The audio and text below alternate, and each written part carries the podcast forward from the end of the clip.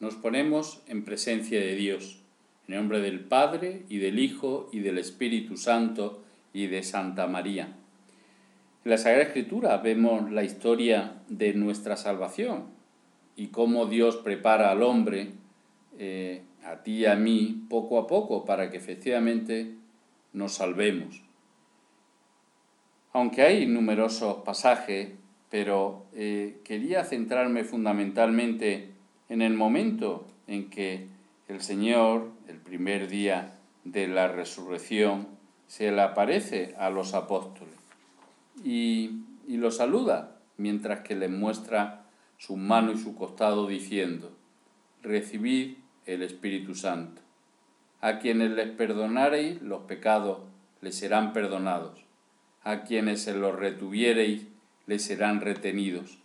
Señor ha ido preparando a los apóstoles para esta palabra, que es la institución de, de la confesión, poco a poco. Y el Señor perdona a la mujer pecadora, por ejemplo, o el Señor perdona en esa escena tan simpática en la que unos amigos llevan a otro en una camilla porque es paralítico y no pueden ponerlo delante del Señor por el gentío y lo introducen por la azotea haciendo un agujero. Y el Señor ahí le dice, pues para que veáis que el Hijo del Hombre tiene poder en la tierra para perdonar pecados, dijo al paralítico, a ti te lo digo, ponte en pie, toma tu camilla, vete a tu casa. El Señor siempre nos va formando a los apóstoles y a ti y a mí poco a poco. Cuenta el Papa Francisco en un libro que se llama El nombre de Dios en misericordia, que se publicó en el año de la misericordia ya pasado, y que recién nombrado obispo auxiliar de Buenos Aires eh, es invitado a una gran misa para los enfermos en presencia de la estatua de la Virgen de Fátima y es invitado para que confesara. Y que al final de la misa, casi yéndose, aparece una mujer mayor, pequeñita, menuda, eh, vestida completamente de negro.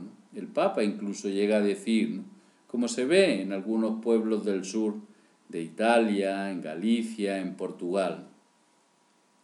Y esta señora se acerca al Papa y eh, Jorge Bergoglio en aquel momento eh, le dice, abuela, ¿quiere confesarse? Sí, me respondió. El término de abuela se, se refiere a esa mujer mayor, pero no en un tono despectivo, sino en un tono cariñoso. Y esta señora responde que sí. El Papa, metiéndose con ella, le dice, pero si ya estaba a punto de irme. Pero si usted no ha pecado. Pero la mujer responde rápidamente, todos hemos pecado. Pero el quizá el Señor no la perdone, le replica el Papa. Y ella responde, el Señor lo perdona todo. Pero usted cómo lo sabe? Si el Señor no lo perdonase todo, el mundo no existiría. Te animo a que piense en el Señor y que pienses también un poquito, solo un poquito. Si el perdón no existiría, habría odio, ira, resentimiento, pelea, guerras, infinitamente. El mundo no existiría. Enseguida se nos puede venir a la cabeza y se me viene, sí, sí, sí, pero si yo estoy de acuerdo, estoy conforme, pero no paro de caer y levantarme y levantarme cuesta, cuesta y da mucha vergüenza. Pues mira lo que dice el cura de Ars, San Juan María Vianney. Dios lo sabe todo. De antemano ya sabe que después de habernos confesado, volveremos a pecar. Y sin embargo, perdona. Va incluso tan lejos como para olvidar intencionadamente el futuro con tal de perdonarnos. ¿Ves? Dios perdona siempre y todo. Como dice el Papa Francisco, Dios no se cansa de perdonar. Nos cansamos nosotros de pedir perdón. Pero ¿por qué soy tan complicado, tan tonto que no me confieso? Y acabo con otro sucedido pero en esta ocasión de San Juan Pablo II. Un sacerdote norteamericano va a trabajar al Vaticano y la tarde de antes en Roma visita una iglesia. A la entrada de la iglesia se encuentra a un mendigo. Entra, se fija, pero duda. A la salida comprueba que efectivamente es un sacerdote que se había ordenado con él, que había estado con él en el seminario. Y le dice, oye, pero, pero ¿qué, haces aquí? ¿Qué ha pasado? Y este hombre le dice que ha perdido su fe y su vocación. Le da una limosna y, y le dice que va a rezar con él. Al día siguiente, después de trabajar en el Vaticano, los asuntos que tuviese pendiente, eh, tiene la oportunidad de asistir a la misa privada del Papa. Cuando acababa la misa, el Papa, después de la acción de gracia, saludaba a todos los que habían asistido. Saludó a este sacerdote y este sacerdote no se le ocurrió otra cosa que contarle lo que había pasado con su compañero mendigo.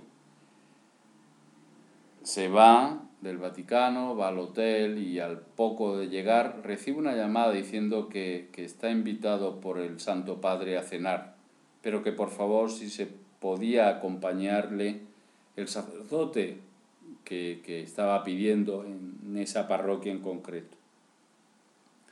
Y efectivamente, allí después de llevarse a su amigo al hotel, pues para que se aseara, eh, se vistiera, fueron a cenar con el Papa.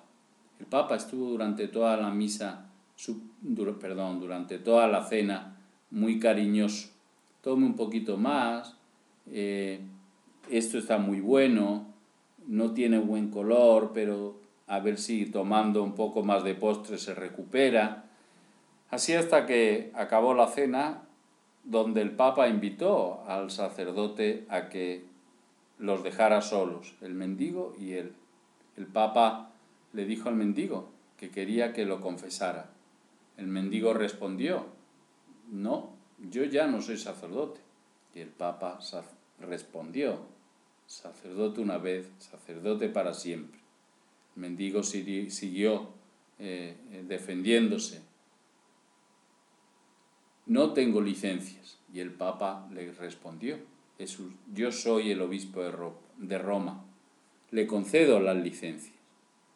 Y el Papa se confesó con el mendigo. El mendigo empezó a llorar pidiéndole confesión al Papa y en un buen rato se puso a bien con Dios.